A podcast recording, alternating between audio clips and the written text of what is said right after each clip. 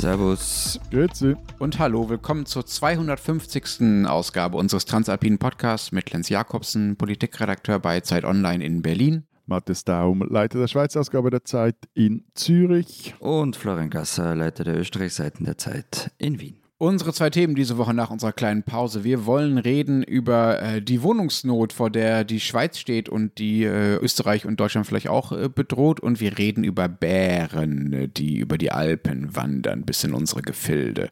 Wir sind erreichbar dazu unter Bären, nein, unter alpen.zeit.de und per Sprachnachricht an die WhatsApp-Nummer unten drunter. Wobei, wir müssen schon kurz innehalten. Ich meine, 250 Folgen unsere Hörerinnen und Hörer das mit uns ausgehalten haben, dass es wir drei mit uns dreien so lange ausgehalten haben, ich finde, das ist schon beeindruckend. Wir haben es ja eh schon mal spinnen lassen zu unserem fünften Geburtstag, dass es so lange funktioniert hat. Aber man muss ja ehrlicherweise dazu sagen, wir haben ja diese 250. Folge, dass das jetzt ansteht, ein bisschen verbummelt. Also es gibt jetzt irgendwie nichts Besonderes. Keiner hat eine Tröte mitgebracht oder Party und nichts dergleichen. Matthias singt nicht. Matthias singt. Ich habe ehrlich gesagt erwartet, dass er irgendwie so eine Performance da noch abzieht. Aber ähm, wir können das ja nachholen beim Auftritt beim Journalismusfest in Innsbruck am 13. Mai. Vielleicht machen wir dann ein bisschen Party miteinander um 1930. Ich sehe, die Begeisterung bei euch ist ganz groß. Nein, ich bin jetzt wirklich, ich bin insofern etwas irritiert, dass du mich jetzt offiziell zum Singen in Innsbruck aufforderst. Oder aufgefordert hast. Nein, nein, nein, nein zum Singen habe ich dich nicht aufgefordert. Dass wir gemeinsam, wir drei, das feiern ein wenig, die 250. Folge, nachträglich. So mit Tröte und Singen und Kuchen so und so. Jetzt hast du, hat er wieder Singen gesagt. Das springt irgend so ein Schütze aus einer Torte, ein Tiroler, oder? Also, wer dabei sein will, 13. Mai um 19.30 Uhr treten wir auf im Rahmen des Journalismusfests in Innsbruck im Treibhaus, im Turm oben. Der Eintritt ist an und für sich frei, weil es aber im vergangenen Jahr, naja, sagen wir mal, zu leichten Überlastung kommen ist, gibt es heute die Möglichkeit, sich einen Platz zu sichern. Dazu braucht man nur auf die Homepage vom Treibhaus zu gehen, treibhaus.at, im Programm nach unserem Auftritt suchen und dann klappt es auch. Wir freuen uns auf alle Fälle schon. Ähm, wir haben noch keine Ahnung, was wir da machen und was wir da besprechen sollen. Aber ganz ehrlich, ich werde ohnehin eine halbe Stunde brauchen, um einfach nochmal zu erzählen, wen ich alle auf dieser Bühne schon gesehen habe. Ich finde es schön. Ich werde singen, du wirst irgendwelche äh, Ich-Geschichten erzählen. Lenz wird sich erholen vom äh, Fahrradfahren am Vormittag. Es, es, es wird großartig. Also ich glaube, wie viele Tickets sind schon weg? Ich weiß es nicht. Viele. Die werden die noch zurückgeben wollen, wenn wir so schlechte Werbung für uns machen. Aber lass uns jetzt mal beginnen. Lass uns mal beginnen. Unser erstes Thema, Matthias, äh, kommt von dir. Du sagst, äh, in der Schweiz äh, droht Wohnungsnot und irgendwie, wenn ich dich richtig verstehe, sehr plötzlich. Das heißt es, dass Wohnungsnot drohe. Es heißt. Was heißt es heißt? Ja, super. Ja, es heißt, dass es ist noch nicht ganz klar. Kommt darauf an, wen du fragst. Die mit Wohnung oder die ohne Wohnung oder was? Nein, welche Bankökonomin, welchen Bankökonomen du fragst oder welchen äh, zuständigen Beamten in Bern. Also die Frage ist, ob wir es jetzt mit einem gerade seinem üblichen Wohnungsnachfrage-Angebotszyklus zu tun haben, in dem jetzt zurzeit gerade mal wieder die Nachfrage das Angebot übersteigt, oder ob die wenig oder die Tatsache, dass sehr wenige Wohnungen, vor allem in den äh, Gebieten, die halt sehr begehrt sind, dass sehr wenige Wohnungen zur Verfügung stehen, ob das strukturell bedingt ist. Aber äh, Matthias, es klingt jetzt alles nicht so nach einem Burner. Weil man, wir machen das Thema ja unter anderem, weil ihr in der Zeit Schweizer Titelgeschichte dazu macht, zur Wohnungsnot oder irgendwie jetzt doch nicht zur Wohnungsnot. Es gibt es von den Banken geredet, die hauen Reports dazu raus. Irgendwann soll es da mal in, in Bundesbayern einen runden Tisch geben.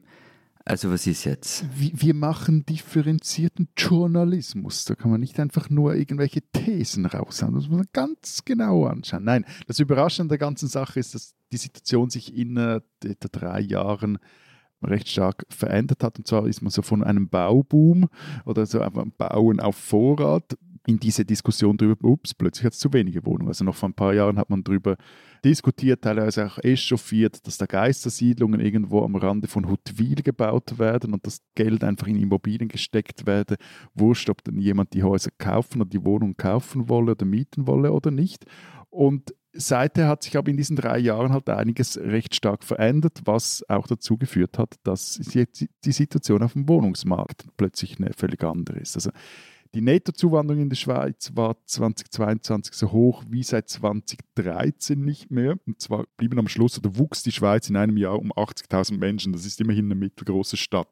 Also wäre bei euch in Deutschland, Lenz, wären das 800.000 Menschen in einem Jahr dann stiegen, das, das wird bei euch oder ist bei euch ganz ähnlich, stiegen. Das ist nicht so weit weg von den Zuwanderungszahlen, die wir haben. Aber netto. Ja, gut. Dann stiegen die Zinsen, also das heißt, Geld ist nicht mehr gratis zu haben, was das Bauen verteuert und auch äh, Immobilien weniger attraktiv macht als Anlageobjekte beziehungsweise andere Anlagen wieder attraktiver macht. Dann kam dazu, dass während der Corona-Zeit überdurchschnittlich viele Haushalte gegründet wurden, die wiederum eine eigene Wohnung brauchten. Und dann kommen so große, überwölbende Entwicklungen dazu, wie zum Beispiel anhaltender Trend zu Einpersonenhaushalten oder die demografische Alterung. Moment, Entschuldigung, darf ich da nochmal nachfragen? Während der Corona-Zeit wurden ungewöhnlich viele neue Haushalte gegründet. Ich dachte, der Trend bei Corona war, dass man zu Hause geblieben ist, die Kinder wieder bei ihren Eltern äh, eingezogen sind, weil sie im Studium sich sonst allein gefühlt haben, solche Geschichten. Das ist, ist mir, scheint mir völlig kontraintuitiv durch die Corona-Krise wurden überdurchschnittlich viele Haushalte gegründet, ist so. Und gleichzeitig wurde auch der eigene Haushalt wieder wichtiger. Also quasi es war dann halt, wenn man es sich leisten konnte, durchaus angenehm, noch irgendein Büro zu Hause zu haben. So. Oder auch der, der Trend zu Homeoffice hat natürlich das, mhm. der hielt oder hält ja bis zu einem gewissen Grad auch an. Den hat auch den Raumanspruch vergrößert natürlich. Ja. Genau, und dann kommt dieses Überwölbende mit der demografischen Alterung. Also die Alten bleiben in ihren eigentlich viel zu großen, jetzt etwas vereinfacht gesagt, ihren viel zu großen Einfamilienhäusern Häuser drin, die dann wiederum nicht frei werden für Familien mit Kindern. Und dann kommt noch eine schweizerische Besonderheit dazu. Und das wäre welche? Wir wollen Armaturen aus Gold und Fließen aus gestampften Franken. Ich bin dir sehr dankbar dafür, dass du diesmal das Klischee selber aufführst und, das, äh, ich es nicht sagen muss. Also ja, ihr wollt, ihr wollt alles äh, aus Marmor im Badezimmer haben, mindestens. Ne, wir haben zu wenig Platz. Also wir sind halt ein kleines Land und ähm, weil wir zu wenig Platz haben, wollen wir den sinnvoll nutzen.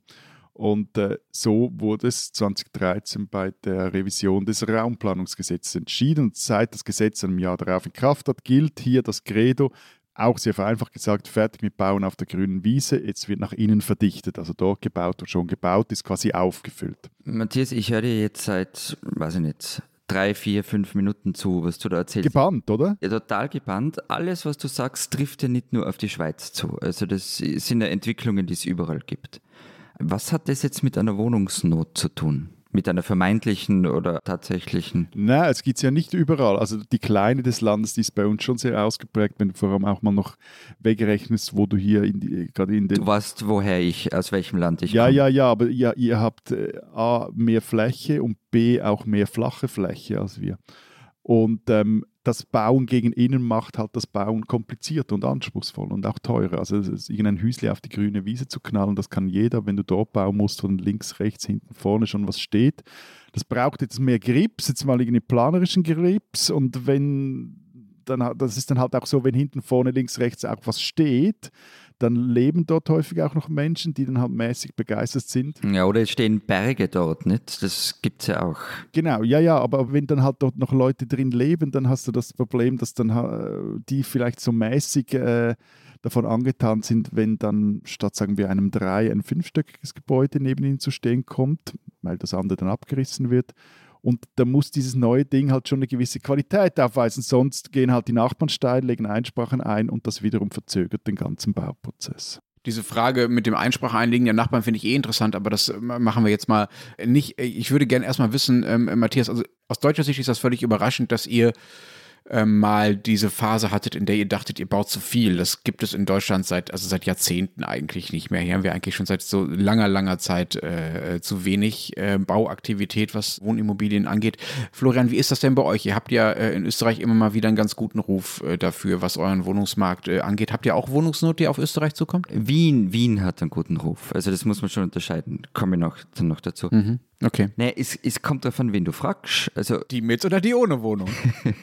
es werden viele Wohnungen gebaut. Also im Jahr 2021 waren es 71.200 und das waren so viele wie seit Anfang der 80er nicht mehr. Und das, bei uns waren es 2022 eben gerade mal 43.000 Wohnungen statt der 53.000 die es eigentlich gebraucht hätte, um die Nachfrage zu decken. Also wir hinken da doch etwas hinten nach. Ja, Moment, Moment. Wenn hier irgendjemand hinterherhinkt, dann äh, sind wir das. Wir sind bei in 2022 bei 280.000 Wohnungen. Das wären auf euch umgerechnet also nur 28.000 äh, Wohnungen. Das ist also deutlich, deutlich äh, weniger. Das ist extrem viel weniger, ja. Also ich meine, ich, mhm. meine Zahl ist für 2021, 2022 ist schon nochmal ein bisschen zurückgegangen, aber 2021 war halt dieser Peak. Aber wieso baut sie nicht mehr? Ja, es ist tatsächlich bei uns ein Rückgang. Also du hast es auch schon beschrieben, der viel mit Corona und so zu tun hatte, ne? Und den steigenden äh, Preisen und Lieferproblemen und so weiter von 21 auf 22.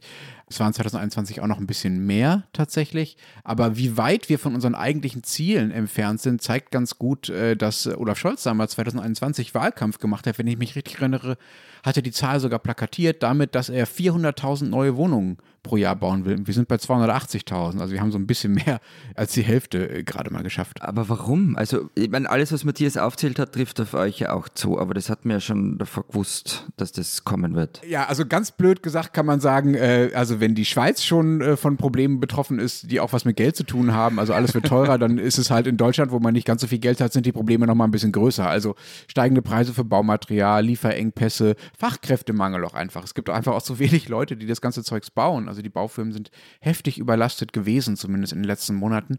Momentan wird es offenbar ein bisschen besser, wenn man äh, so den Branchen-News äh, trauen darf. Vieles wird einfach viel teurer. Also Holz ist zum Beispiel viel teurer geworden in den letzten, äh, in den letzten Jahren und äh, schwieriger zu bauen. Dazu kommt, dass die Behörden überlastet sind, so solche Geschichten. Also da gibt es einfach Probleme und die Baubranche sagt aber auch, dass, äh, sagen wir mal, nicht nur die Marktumstände das Problem sind, sondern schon auch die Regierung selbst und ihre Entscheidungen, also Scholz und Co., die da damit Wahlkampf gemacht hatten, dass sie eigentlich so viel bauen wollen.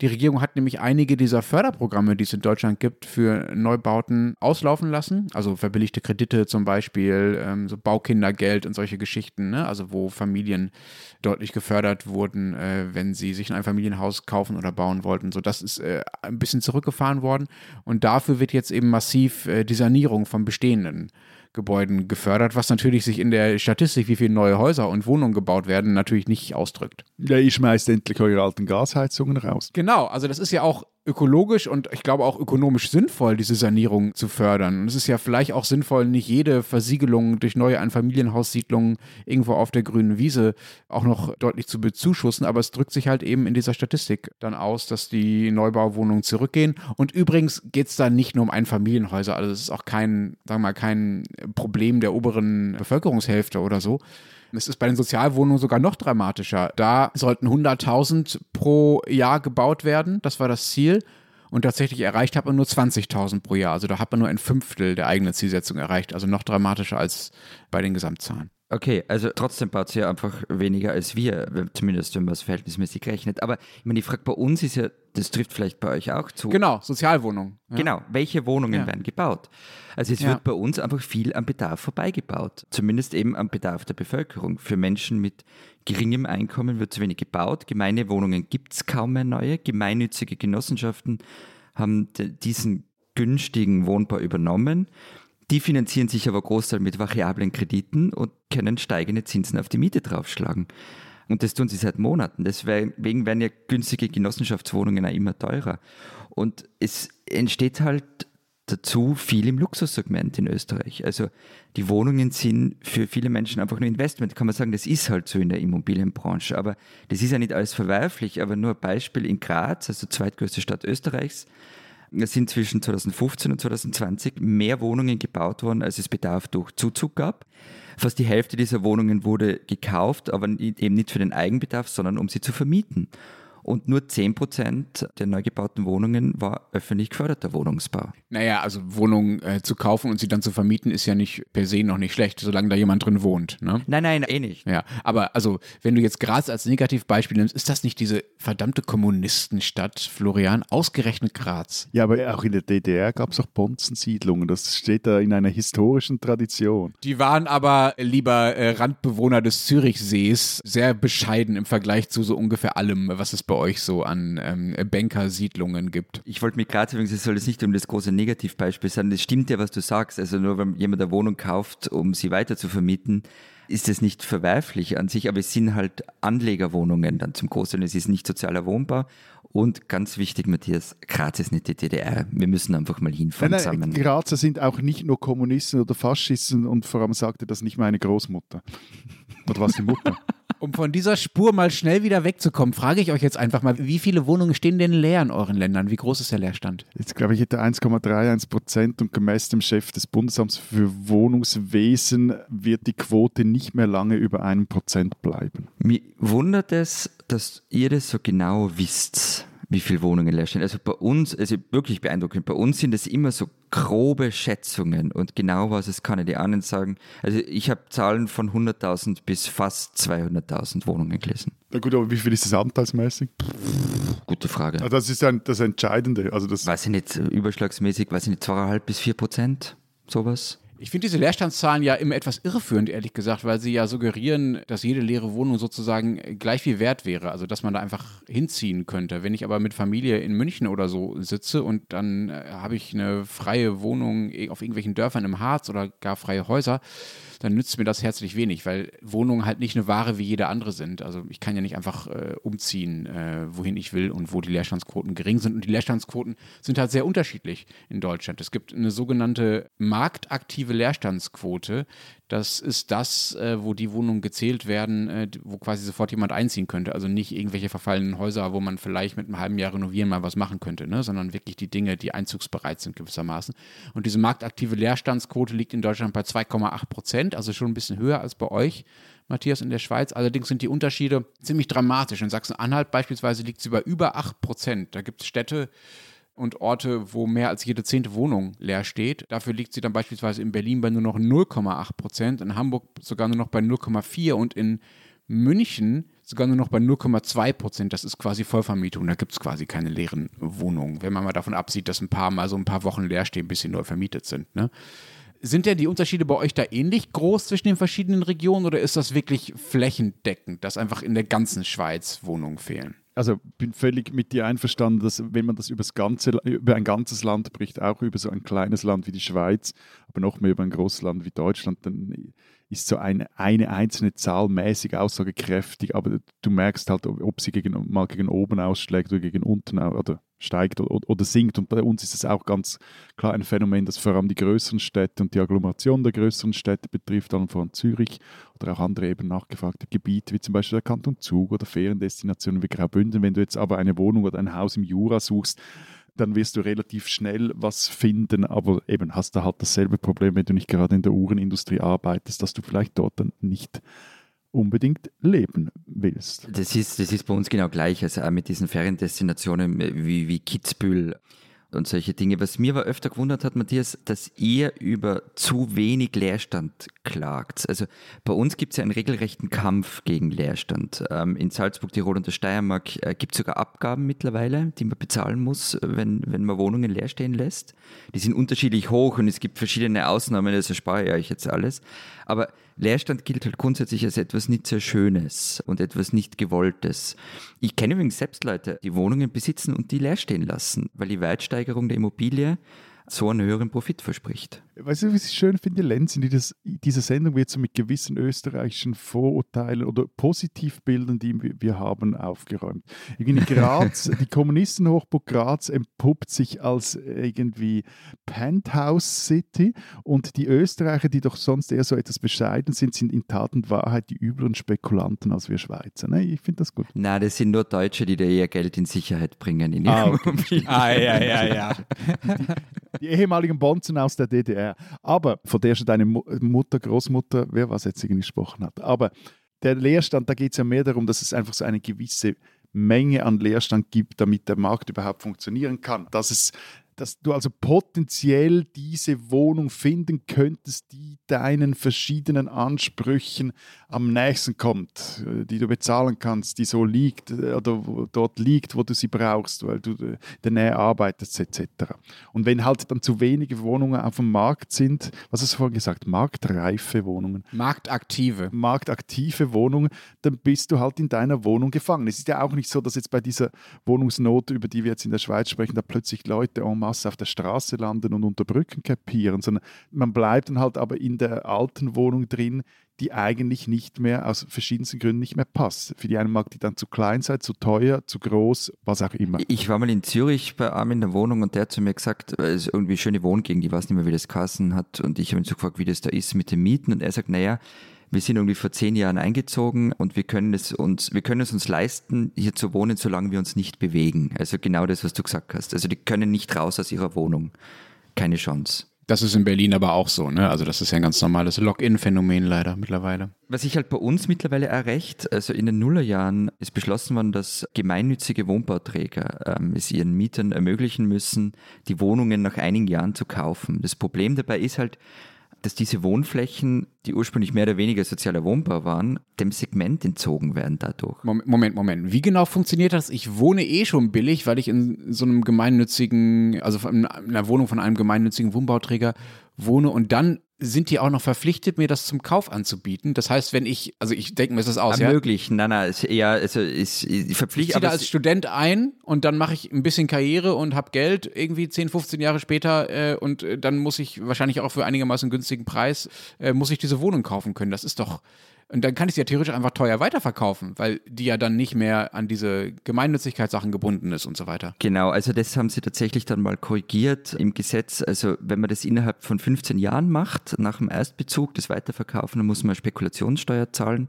Aber ja, sonst kann man das machen. Und das ist tatsächlich ein Problem, weil eben sehr viel sozialer Wohnbau so verschwindet und auf dem freien Markt landet. Aber andererseits hast du ja vorhin äh, die höchsten Zahlen gehabt, als es äh, um den Neubau von Wohnungen ging. Das scheint ja alles noch ganz gut zu funktionieren. Das wundert mich ehrlich gesagt, weil ihr ja auch betroffen sein müsstet von Inflation, steigenden Zinsen, Energiepreisen und so weiter. Das ist bei euch kein Problem? Genau, na, also die Zahl, die ich genannt habe, war eben die für 2021. Also das war der, mit diesem absoluten Höchststand seit den 80er Jahren. Es ist zurückgegangen seitdem.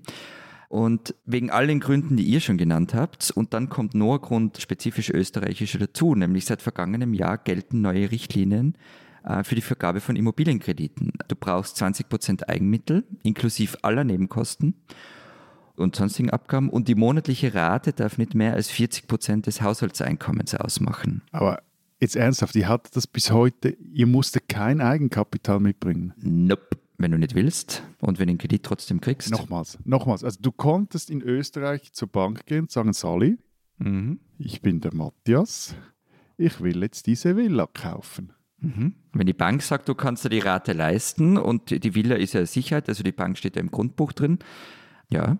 Aber Matthias, das ist bei uns auch heute noch so. Also es gibt in Deutschland keine Vorschriften, also keine gesetzlichen Vorschriften dafür, wie viel Eigenkapital jemand für einen Immobilienkredit aufbringen muss. Es gibt sogar Ratgeber dafür und das haben auch viele Leute gemacht in der Niedrigzinsphase, also bis vor einem Jahr ungefähr, als die Zinsen äh, so für Immobilienkredite bei unter einem Prozent lagen, die komplett ohne Eigenkapital Häuser gekauft haben. Das kann man immer schon irre gefunden haben, aber das war eine Bankentscheidung.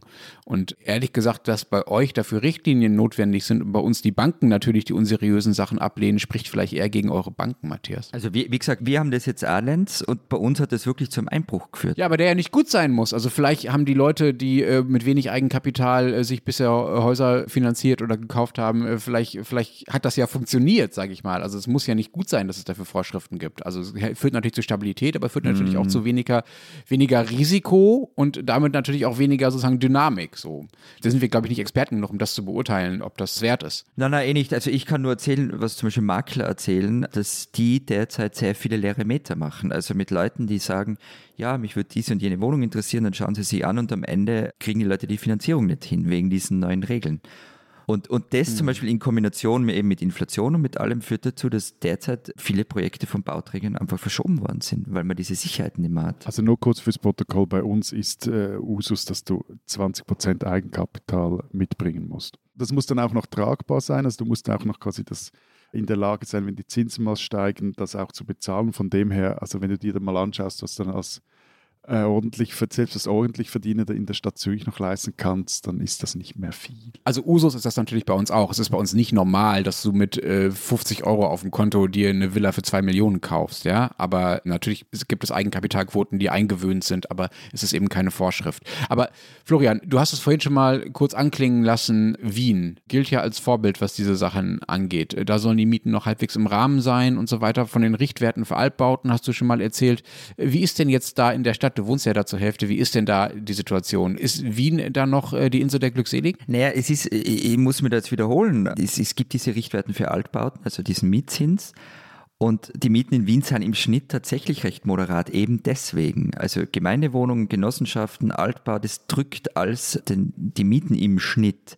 Im freien Markt schaut die Welt völlig anders aus in Wien. Aber der freie Markt ist ja offenbar nicht so groß. Also wenn ich durch Wien laufe, tue ich ja dank dir ab und zu mal mittlerweile, dann sehe ich vor allen Dingen sehr, sehr viel Altbau. Das macht ja einen großen Anteil des Mietmarkts aus. Genau, wobei du halt in diesen Bezirken bist. Also wir können schon mal nach Floridsdorf oder, oder Donaustadt und so weiter fahren. Aber ja, also 28 Prozent der Hauptwohnungen Wohnsitzwohnungen in Wien sind vor 1919 gebaut worden, dann nochmal 10 Prozent vor 1944 und die fallen alle in diesen Richtwert rein. Also alles, was vor 45 ist, fällt in diesen Richtwert. Da kommen dann auch noch die 220.000 Wohnungen Gemeindebauten dazu, die auch vor 45 gebaut worden sind. Und diese Gemeindebauten, die sind ja wirklich das ganz Besondere in Wien. Und werden davon auch noch neu gebaut oder ist das einfach der Restbestand, auf dem man sich jetzt ausruht? Na, also genau, es werden mittlerweile wieder welche gebaut. Aber die klassischen Gemeindebauten, die du im Kopf hast, die stammen aus der Zwischenkriegszeit. Also, und aus der Zeit, da haben wir eh schon mal drüber geredet, aus der Zeit des Austromarxismus. Und der damalige Finanzstadtrat Hugo Breitner, der hat sich so ein Steuersystem ausgedacht und ein Teil davon war, dass Gewinne aus Immobilien mehr oder weniger unmöglich waren sind. Also die Eigentümer hat man, kann man eigentlich sagen, wurden mehr oder weniger enteignet. Und die Stadt ist zum größten Wohnungsbauer aufgestiegen. Und eben allein zwischen 1919 und 1934 ähm, sind 382 Gemeindebauten errichtet worden. Es ist nach dem Krieg weitergegangen, aber dann war Wien halt eine schrumpfende Stadt. Also Wien ist ja ganz lang geschrumpft.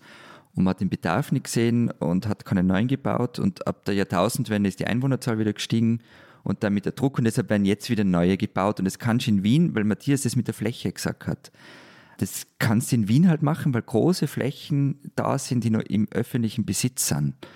Und das ist in anderen Städten in Österreich aber ganz anders. Also zum Beispiel Innsbruck oder Salzburg, wo die Mieten völlig crazy sind. Da geht es nicht, dass du entweder Privatgrundstück kriegst oder vorne und hinten einen Berg. Und was bei uns auch dazu kommt, ich weiß nicht, wie das bei euch ist, die Wohnungen werden ja immer größer. Also 1995 hat eine durchschnittliche Wohnung 87,6 Quadratmeter in Österreich. 2021 waren es 102. Was? 102? Das ist ja irre riesig. Ja, es hat mich auch gewundert.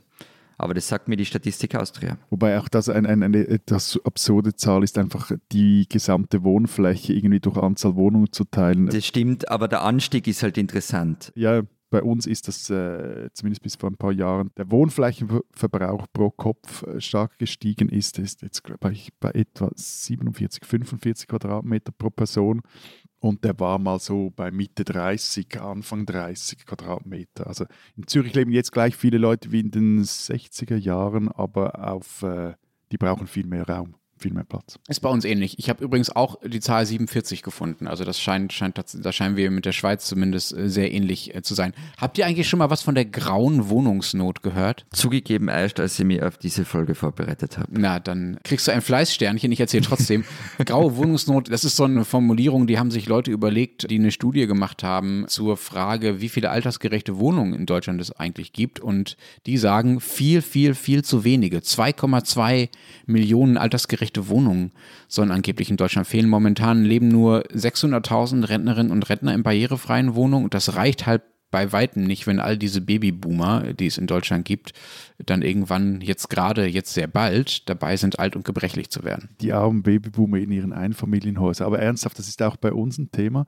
Also vor allem, weil solche kleineren Alterswohnungen eigentlich einen guten Anreiz schaffen würden, damit die Alten aus ihren Hüsli rauskommen und eben, wie ich vorhin gesagt habe, die dann den eher Familien zur Verfügung stünden oder man auf den Parzellen quasi neu bauen könnte und auch die Parzellen besser ausnutzen könnte. Ja, besser wäre sogar noch, wenn man diese Wohnungen, also natürlich also Aufzug und barrierefrei baut, aber natürlich auch nicht einfach nur so alten Silos baut, ne, sondern in gemischten Anlagen, also altersübergreifendes Wohnen. Das ist sowieso total angesagt, dieses altersübergreifende Wohnen, oder? Also ich finde, das klingt total nett. Ja, das Reden darüber, ob es Ja, wirklich ja, stattfindet, ja. ist ja eine andere Frage. Ne? Ich wollte gerade sagen, das ist äh, nicht, nicht nur generationenübergreifend, sondern vermutlich auch nervenzehrendes Wohnen. Also ich kann mir so viele Konflikte vorstellen, die da entstehen können. Als wir jung waren, da durften unsere Kinder. Es gab jetzt tatsächlich Anfang dieser Woche noch einen neuen Vorschlag von der Linkspartei in Deutschland und die haben gesagt, man sollte einfach tauschen. Nach Wiener Vorbild, oder? Ja, nach Wiener Vorbild vor allen Dingen Sozialwohnungsbau, Sozialwohnungsbau, Sozialwohnungsbau, aber das Tauschen, damit meinen sie Rentner gegen junge Familien. Ne? Also Rentner ziehen aus ihren zu groß gewordenen Wohnungen aus. Rentner sitzen nämlich in Deutschland. Aber freiwillig oder, oder so Nein, da kommen so Sturmtrupps mit, mit so Buggies und äh, Lastenrädern, die da diese Einfamilienhausquartiere stürmen und die alten Grauen da raus äh, ekeln. Naja, du, du lachst jetzt, aber ich meine, Delogierungen gibt's schon. Also das ist jetzt nicht so was völlig Abwegiges. Also ja, es ist freiwillig und das ist Okay. tatsächlich das Problem. Ne? Also die Rentner und Rentnerinnen sitzen im Schnitt auf pro Person 60 Quadratmetern in Deutschland, also nochmal deutlich mehr als die Durchschnittsbevölkerung in Deutschland. So kann man sich vorstellen. Ne? Also ein Ehepaar, die noch eine 120 Quadratmeter Wohnung oder 120 Quadratmeter, was ja früher eine sehr, sehr klassische Einfamilienhausgröße war, 120 Quadratmeter Haus haben. So und deshalb sagt halt die Linkspartei, die sollen tauschen. Und nein, das soll eben nicht per Zwang passieren. Und da sagen halt die Experten, ja gut, dann funktioniert es auch nicht, weil natürlich die Leute, die alten Leute nicht aus ihren Einfamilienhäusern, ihren großen Wohnungen einfach freiwillig rausgehen, selbst wenn die zu groß sind, weil es eben nicht nur um Größe geht, sondern weil die sich halt gewöhnt haben an die soziale Infrastruktur, an das Einkaufen, weil sie da teilweise schon seit, seit Jahren, Jahrzehnten wohnen, die gehen nicht einfach raus, nur weil es zu groß wird. Also das funktioniert offenbar auf freiwilliger Basis äh, gar nicht. Im Gegenteil, dieser Experte, es gab ein Interview mit dem bei, bei Spiegel Online, sagt, das Problem könnte vielmehr sein, dass diese ganzen Babyboomer, wenn sie denn da mal ihre Einfamilienhäuser verlassen, irgendwo auf dem Dorf oder aus, an den Stadträndern, die haben dann ja das Geld, weil ihre Häuser abbezahlt haben und sie dann die Häuser verkaufen und so weiter oder einfach, weil sie Babyboomer sind und vom ähm, Wohlstand in Deutschland profitiert haben, äh, die haben genug Geld, um dann den jungen Familien in, in den Innenstädten die Wohnungen wegzukaufen. Also die kaufen sich dann so eine schöne Wohnung irgendwie in Charlottenburg, um in Berlin zu bleiben, um da das kulturelle Angebot in ihrer Freizeit, in ihrer äh, Rente zu genießen und machen damit äh, es für die jungen Familien noch schwieriger, arbeitsplatznahe Wohnungen in den Großstädten zu finden. Ich finde es super, dass du jetzt am Ende von diesem Thema noch einmal so einen Generationenkonflikt anzündest. Das E-Mails bitte an altmetzeit.de. Diesen Österreicher sollten Sie kennen. Wenn es um Literatur geht, vor allem um abgefahrene Literatur, da gibt es in Österreich eine Stadt, auf die man besonders schauen muss. Graz. Schon wieder, hört dann das nie auf. Schon wieder Graz, ja, ja. Penthouse-Kommunisten-Schriftsteller. Da, also in dieser Stadt an der Mur sind schon in den 1960er Jahren die wildesten Texte, die abgefahrensten Theaterstücke entstanden und Literaturzeitschriften, die schon mal wegen der Verbreitung von Pornografie vor Gericht gestanden sind. Zentrum von diesem ganzen Geschehen war und ist das Forum Stadtpark. Und seit dem Jahr 2021 ist der Schriftsteller Fiston Moissin Mucila Literaturbeauftragter dieses Forums und er steht der großen Tradition in nichts nach. Seine Lesungen sind Performances mit Musik, mit lyrischer Dichtung und einem Autor, der fast wie ein Schauspieler auf der Bühne steht.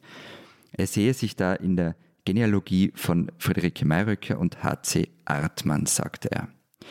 Geboren wurde Mwanza Muchila im Jahr 1981 in Lubumbashi im damaligen Zaire, heute Demokratische Republik Kongo. 2009 ist er Stadtschreiber in Graz geworden, ein Ort, den er bis dahin nicht wirklich gekannt hat. Österreich war früher für mich ein exotisches Land. Er hat in einem Interview gesagt, das ich mit ihm für die neue Österreich-Ausgabe der Zeit geführt habe. Und weiter, ich habe Stefan Zweig und Josef Roth gelesen. Dieses idyllische Bild der Monarchie war mein Blick auf Österreich. Jetzt, als ich nach Graz kam, wurde mir klar, dass es mehr gibt als Salzburg, Wien, Mozart und Berge. Nach seinem Engagement als Stadtschreiber ist Moissan Mucila in der Steiermark geblieben. Zwei Romane sind seitdem erschienen, Tram 83, das auf der Longlist des Man Booker International Prize stand, und Tanz der Teufel. Es geht in den Büchern, in den Romanen um den Kongo, das Leben in Minenstädten, um Alkoholismus, Gewalt, Sex, Frauenverachtung und Straßenkinder, die Klebstoff schnüffeln. Und all das beschreibt Matsamuchila ironisch und satirisch. Dieser dunkle Humor, sagt er, als ich ihn danach, darauf angeredet habe, der gehört doch zur österreichischen Literatur. Ich habe mit ihm für die aktuelle Titelgeschichte der Zeit Österreich, in der wir uns anlässlich unseres Gastlandauftritts auf der Leipziger Buchmesse, den wir anlässlich dieses Gastlandauftrittes machen, ich habe mit ihm darüber gesprochen, was es für ihn heißt, als frankophoner kongolesischer Schriftsteller in Österreich zu leben, sich in all diesen Traditionen zu sehen und was das für die eigene Kunst bedeutet. Wichtig ist für mich nicht, woher jemand kommt, sagt Mansa Mucila, sondern wo er lebt und schreibt. Ich wohne in Graz und egal was ich schreibe, es gehört zur österreichischen Literatur. Fiston Moazar Mucila ist ein Österreicher, den man kennen muss.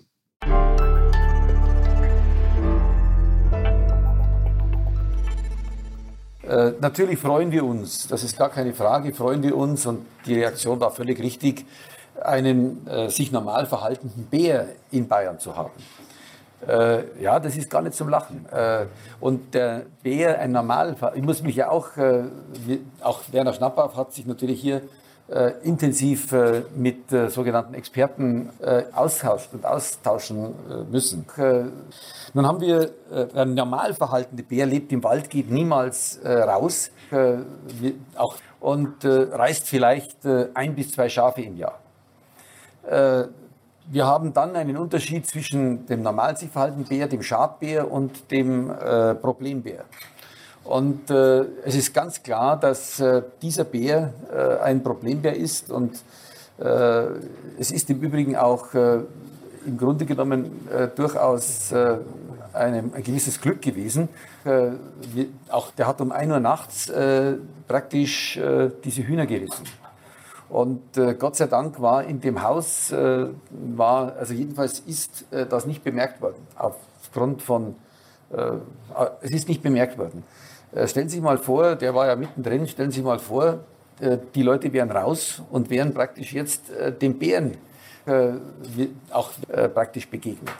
Was da hätte passieren können. Und deswegen, man muss einfach hier sehen, ich habe sehr viel Verständnis für all diejenigen, die jetzt sagen, um Gottes Willen, der Bär und warum muss der gleich jetzt abgeschossen werden, beziehungsweise muss hier eine, eine Abschlusserlaubnis gegeben werden.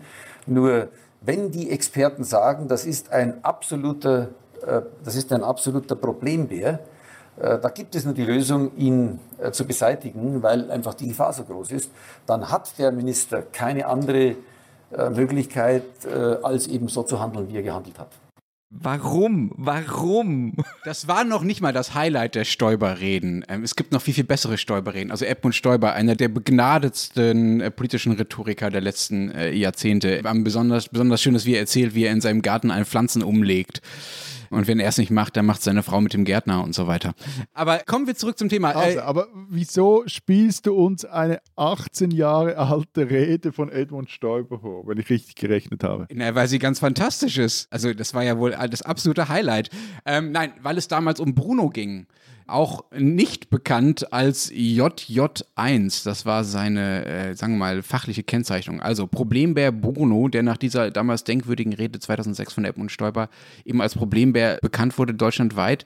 Der ist nämlich 2006 nach Deutschland eingewandert aus Italien und nachdem man ein paar Wochen lang vergeblich versucht hatte, ihn zu fangen, wurde er dann schließlich im Juni 2006 in der Nähe von Bayerisch Zell erschossen. Ja, das war doch diese Geschichte. Man hat ihn ewig lang nicht gefunden, dann gab es die Abschussfreigabe und dann hat es irgendwie einen halben Tag gebraucht. Und äh, ich kann mich erinnern, aber was, das ist 18 Jahre her. Why? Und der ist jetzt auch ausgestopft. Also. Wir reden darüber, weil ihr über Bären reden wolltet und jetzt wird's ernst, weil Problembär Bruno tatsächlich der Bruder der Bären war, die jetzt in dieser Woche vor Ostern einen 26 Jahre alten Jogger in der Gemeinde Caldes in der norditalienischen Provinz Trentino getötet hat. Das ist ja der Anlass, warum wir über Bären reden. Und diese Problembärin übrigens, die wurde in der Nacht auf heute, wir nehmen ja am Dienstag auf, wurde die jetzt gefangen. Das Just In. Und diese Problembärin ist auch die Schwester von JJ2 oder JJ2, ich weiß nie, wie man ausspricht, auch bekannt als Lumpaz. Der, der, ist ein Bär, der 2005 als erster Bär seit mehr als, glaube ich, 150 Jahren in die Schweiz kam und dann Kanton Graubünden herumstreifte und er war dann irgendwann verschwunden, weiß nicht, wo der ist. Und auch von ich sage jetzt mal JJ3, das tönt irgendwie besser, der 2008 eben dort, also im Kanton Graubünden geschossen wurde, also wie Bruno in Bayern zwei Jahre zuvor, weil er keine Scheu mehr vor Menschen hatte. Und äh, also auch sogenannte Vergrämungsaktionen halfen nichts. Der wurde etliche Male mit Gummischrot und Knallpetarden beschossen, damit er wieder abhaut aus den Dörfern, aber das hat alles nichts genützt. Das scheint ja, also diese JJ-Familie, das scheint ja eine ganze Problembär-Familie zu sein, ne? Ja, aber das ist wirklich, und, und das ist jetzt überhaupt nicht, also das ist kein Witz, es ist wirklich, also diese Mutter anscheinend, also habe ich mir jetzt alles angelesen. Hast du es nicht mit dem Bärenblut aufgenommen? The Revenant. Nein, aber die sei anscheinend, die kam, glaube ich, aus Slowenien, oder? Und die war sich den Kontakt zu Menschen gewohnt. Und im Nachhinein sagen viele Experten, das war ein Fehler, dass man dieses Exemplar ausgerechnet ins Trentino gebracht hat und dort, da gab es nur noch eine ganz kleine äh, Population an Bären und dort dann ausgewildert hat, um dort die Population zu stärken, weil die anscheinend dieses Verhalten an ihre Kinder weitergaben, wie man jetzt sieht, mit einem äh, tödlichen, tragischen Ende. Aber Bruno Lumpatz, also wenn wir die alle schon namentlich kennen, das spricht ja dafür, dass es wahrscheinlich bei euch sonst auch keine Bären mehr gibt eigentlich, oder? Gibt es noch Bären in den Alpen? Also es gibt keine, die hier fix leben. Es gibt solche, die immer mal wieder auf einen Besuch, der dann Tage, Mon äh, Wochen oder Monate dauern kann, vorbeikommen und durchs Land streifen. Aber das sind einzelne Männchen, immer aus dem Trentino. Und weil es hier keine Weibchen gibt, zotteln die dann bald mal wieder ab. Das kann sich aber ändern, sobald dann mal ein Weibchen hierher findet und dann sich hier mit einem Männchen bequem, schön, kuschelig macht. Also es gibt zumindest zwei Bären in Österreich, die ich namentlich kennen. Äh, noch zusätzlich einen. Ein Teddy hinten auf dem Büchergestell. Na, den Ander und die Martina. Die leben allerdings im Innsbrucker Alpenzoo. Moment, sind das die neuen SPÖ-Vorsitzenden? das Vorsitzduo. Du, es passiert so viel Tolles bei der SPÖ. Ich würde es jetzt nicht ausschließen. Ich möchte jetzt nicht Nein sagen. Geschlechtergerechte Doppelspitze? Also klingt doch super. Ja, absolut. Aber ich gehe davon aus, dass du nicht gemeint hast, wie viele Bären in Zoos leben. Also in freier Wildbahn ähm, keine mehr. Aber das ist so nicht lang so. Also der Braunbär ist nämlich in Österreich zweimal ausgestorben. Ähm, so schreibt es zumindest der WWF. Ne? Im 19. Jahrhundert ist er schon einmal ausgerottet worden.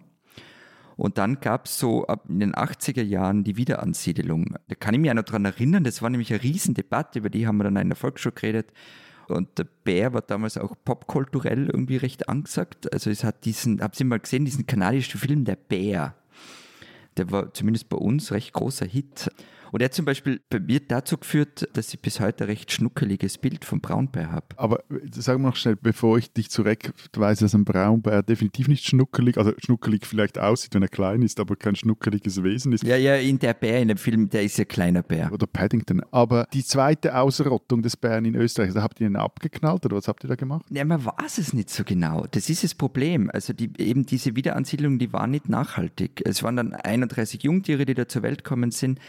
Aber es ist dann irgendwie also dabei geblieben. Also der letzte Braunbär in Österreich ist 2011 verschwunden. Der hat übrigens Moritz geheißen.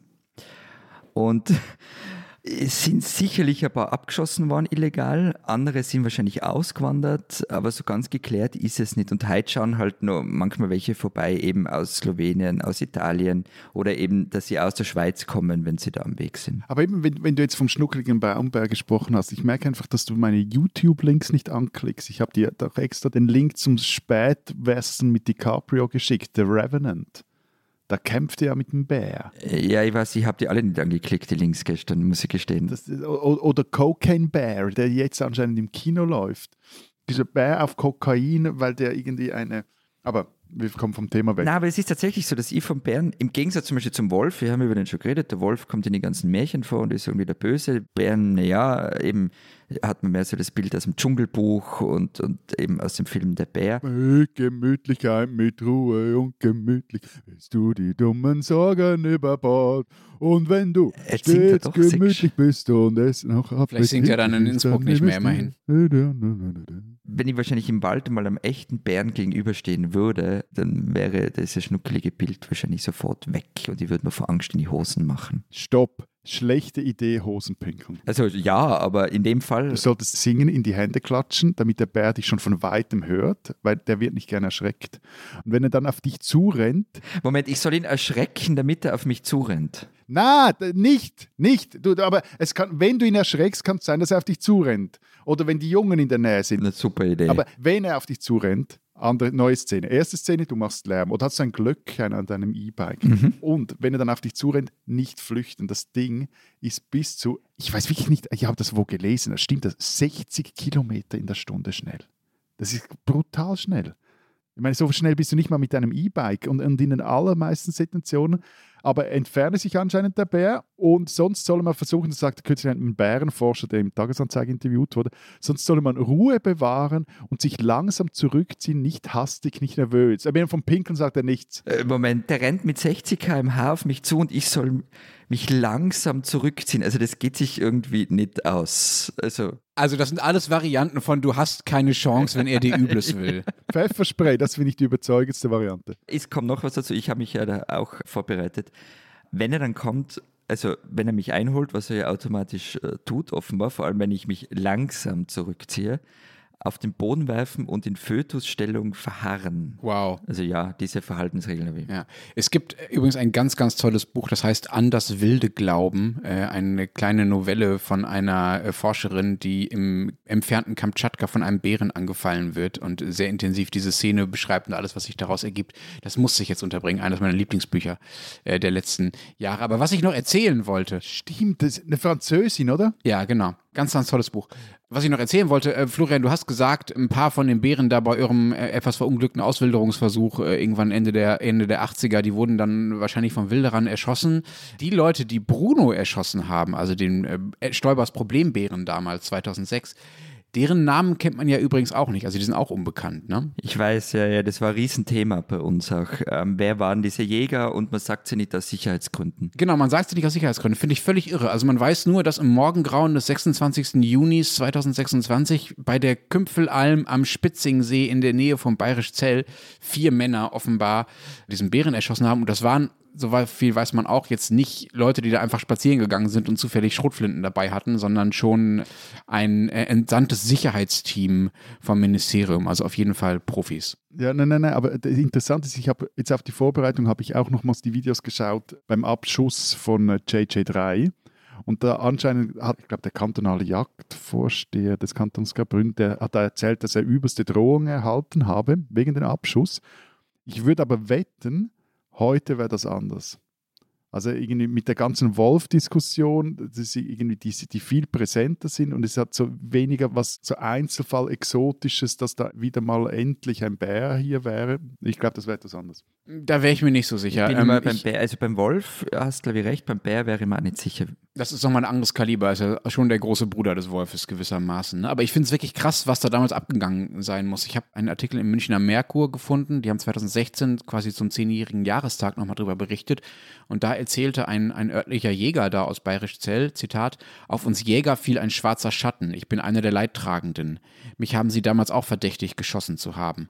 Morddrohungen habe es gegeben, Schmierereien auf der Straße wie Weinziel, also so heißt dieser Jäger, Weinziel, du Mörder, anonyme Anrufe und China-Böller am Haus. Und dann sagt er, es waren keine ruhigen Tage. Aber dann sagt er noch was, Florian, das finde ich besonders schön, was der Jäger dann zum Problembär sagt. Er sagt nämlich, Zitat, der ursprüngliche Plan war, ihn weiterziehen zu lassen, rüber nach Österreich. Er war ja schon auf dem Weg. Ich finde, es ist wunderschön und ein sehr österreichischer Ansatz, ein Problem zu lösen. Wir hätten ihn dann wahrscheinlich einfach weiter in die Schweiz geleitet. So macht ihr mal was damit. Werbung. Diese Woche in der Zeit? Die Bücher des Frühlings. 16 Seiten blühende Fantasie. Von gefährlichen Liebschaften, einer Flucht auf dem Mississippi und magische Erzählkunst. Das Literaturspezial zur Buchmesse in Leipzig. Die Zeit, Deutschlands größte Wochenzeitung. Jetzt am Kiosk oder direkt bestellen unter zeit.de/slash bestellen.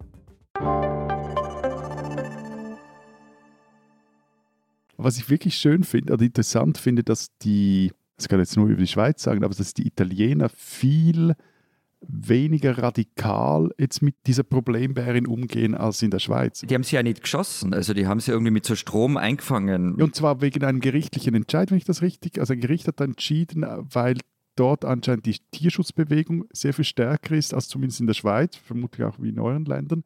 Und da hat dann ein Gericht beschlossen, dass der gefangen werden muss. Und dass er nicht oder dass sie gefangen werden muss und, und nicht abgeknallt wird. Und äh, ich glaube, das wäre bei euch anders. Aber gibt es denn bei euch jetzt Pläne, nochmals Bären auszusiedeln in Österreich oder in Deutschland überhaupt mal Bären anzusiedeln? Ich kenne keine, aber das muss nichts heißen. Nee, nix. Es ist langweilig. Ich bin ja auch Team Hosen machen, wenn ich einen Bär sehen würde, aber sie sind schon cool, die Viecher. Total. Und ich habe noch eine coole Bärengeschichte gefunden. Kennt ihr Wojtek? Ich kenne nur Wojcek. Gut, du bist auch gebildet, aber Wojtek, das war ein syrischer Braunbär, der anscheinend im Dienst der polnischen Armee stand. Etwas unklar, wie der zu den Polen kam. Wann? Gibt es da keine Rüstungsexportrichtlinien? Ah, doch, gab's. Komme ich nachher dazu. Der bei der Befreiung von Bologna, Zweiter Weltkrieg, dabei war und auch bei der Schlacht um Monte Cassino irgendwie Munitionskisten geschleppt haben soll. Und es gab Rüstungsexportrichtlinien, weil der, der kam ja aus Syrien und der musste dann mit irgendeinem britischen Schiff, wurde der nach Italien gebracht. Aber auf diesen Schiffen waren Haustiere meines Wissens verboten oder Tiere verboten. Und dann haben die Briten ihn einfach schnell zum Soldaten oder irgendwie einen militärischen Rang gegeben und der war dann Teil der Truppe im, im, in einem gewissen militärischen Rang drin. Es erschienen auch mehrere Bücher über ihn, sogar ein Film, es wurden auch Statuen an mehreren Orten errichtet. Und ähm, der kam dann aber nicht nach Polen zurück, weil auch zahlreiche polnische Soldaten nicht mehr zurück wollten. Kam dann, glaube ich, irgendwo nach Schottland, ein Zoo oder Tierpark, wo er dann auch starb. Aber wie soll ich das erzählen, wenn in diesen Tagen die italienische La Repubblica den Wojtek abgefeiert hat? Und eben klar, Grund ist dieser tödliche Angriff in Trentino, weil sie festhalten wollte, Zitat aus der Repubblica, Wojtek erinnert uns daran, dass Bären auch Gutes getan haben. Die spinnen, die Deutschen. Matthias Döpfner ist Vorstandsvorsitzender des Axel Springer Verlags, bekannt als Besitzer der Bild-Zeitung. Springer hat aber beispielsweise auch das riesige amerikanische Portal Politico gekauft vor einiger Zeit. Döpfner ist also mittlerweile einer der wichtigsten Medienmänner, Manager überhaupt. Nun haben unsere Kollegen Holger Stark und Katrin Gilbert veröffentlicht, was Döpfner in der Vergangenheit so an seine Mitarbeiter und Mitarbeiterinnen geschrieben hat, per SMS, oft übrigens zu nächtlicher Stunde. Die Ostdeutschen seien, Zitat, entweder Kommunisten oder Faschisten, heißt es da in einer dieser Döpfner Nachrichten. Zitat weiter, dazwischen tun sie es nicht. Eklig. Zitat Ende. Interessant ist auch, wie deutlich sich Döpfner für die FDP positioniert. Zitat, unsere letzte Hoffnung ist die FDP. Nur wenn die sehr stark wird, und das kann sein, wird das grün-rote Desaster vermieden. Können wir für die nicht mehr tun? Die einzigen, die konsequent gegen den Corona-Maßnahmen-Wahnsinn positioniert sind, it's a patriotic duty schreibt Döpfner dann noch, Zitat Ende. Nun dürfen auch Verleger natürlich politische und private Meinungen haben, aber wenn Döpfner dann auch noch schreibt in einer weiteren Nachricht, kann man noch mehr für die FDP machen, an seine Mitarbeiter wohlgemerkt, lässt sich das durchaus als verlegerische Einflussnahme auf die Redaktion verbuchen. Mal abgesehen davon, dass man sich, äh, sie den Spruch über die Ostdeutschen, über das Menschenbild äh, des mächtigen Verlegers Döpfners sowieso wundern kann. Interessant ist auf der anderen Seite allerdings auch, was die Verlegerin Friede Springer, die Döpfner einmal ins Haus geholt hatte und ihm auch viele Anteile am Springer Verlag überschrieben hat und ihn so zum Milliardär machte, was die wiederum in der Corona-Pandemie an den damaligen Chefredakteur der Bildzeitung schrieb in einer SMS, nämlich sie bittet darin, den lieben Julian, also den damaligen Chefredakteur Julian Reichelt, der erfahrenen Bundeskanzlerin Angela Merkel beim Umgang mit der Corona-Pandemie zu helfen. Auch das offenbart ein interessantes Verständnis davon, welche Rolle Medien so haben.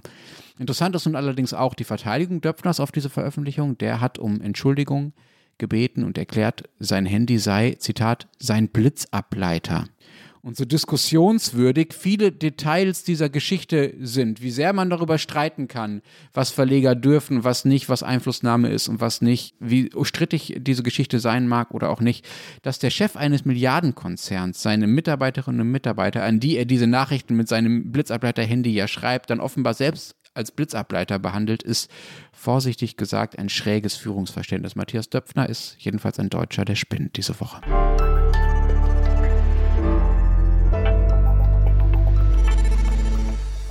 Das war's diese Woche beim Transalpinen Podcast. Wer noch wissen will, was in der Schweiz oder Österreich los ist, kann bei euch lesen. Was? Wohnungsnot, Wohnungsnot, wo, wo, Wohnige, Und ein Porträt des obersten Staatsanwalts äh, Giorno, geschrieben von äh, unserem Kollegen Sascha Buchbinder. Auch eine sehr spannende Figur, also der Giorno, nicht, nicht der Buchbinder. Wir haben die schon erwähnte Titelgeschichte zur österreichischen Literatur am Start und darin geht es um die Frage, was ist eigentlich diese österreichische Literatur und was zeichnet sie aus? Also Leute wie Marlene Strerowitz, Marco Wander, Julia Rabinowitsch und Lydia Haider schreiben darüber, warum österreichische Literatur brutal ist, warum sie oft im Dialekt geschrieben wird und warum sie mehr als wie mir ist. Und dazu gibt es dann noch eine Geschichte von Simone Brunner, Christine Pausackel und Christian Bartler darüber, ob man jetzt wirklich Corona-Strafen zurückzahlen soll oder nicht, wie es ja in Niederösterreich gefordert wird und mittlerweile auch von der Sozialdemokratie in Salzburg. Und wer wissen will, was in Deutschland los ist, kann natürlich den Rest der gedruckten Zeit oder Zeit online lesen. Wir machen nächste Woche nochmal Pause, weil sich wieder Menschen von euch in den Urlaub verabschieden. Und übernächste Woche sind dann der Österreicher Florian und ich alleine zu Hause. Mal schauen, was wir dann alles anrichten. Viel Spaß. Bis dahin sagen wir Vielen Dank. Adieu. und tschüss.